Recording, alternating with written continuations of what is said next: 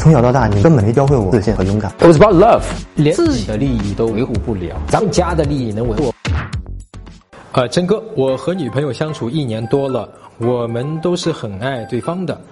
后来她越来越多次暗示结婚的想法，我觉得我还没准备好，现在不想进入婚姻的状态。呃，所以呢，我就跟她直说了，然后就分手了。后来我好几次找她道歉，他也不理我，我该怎么挽回他呀？其实我很爱他的，哥们儿，你想挽回他，可以不费吹灰之力，立刻去跟他求婚。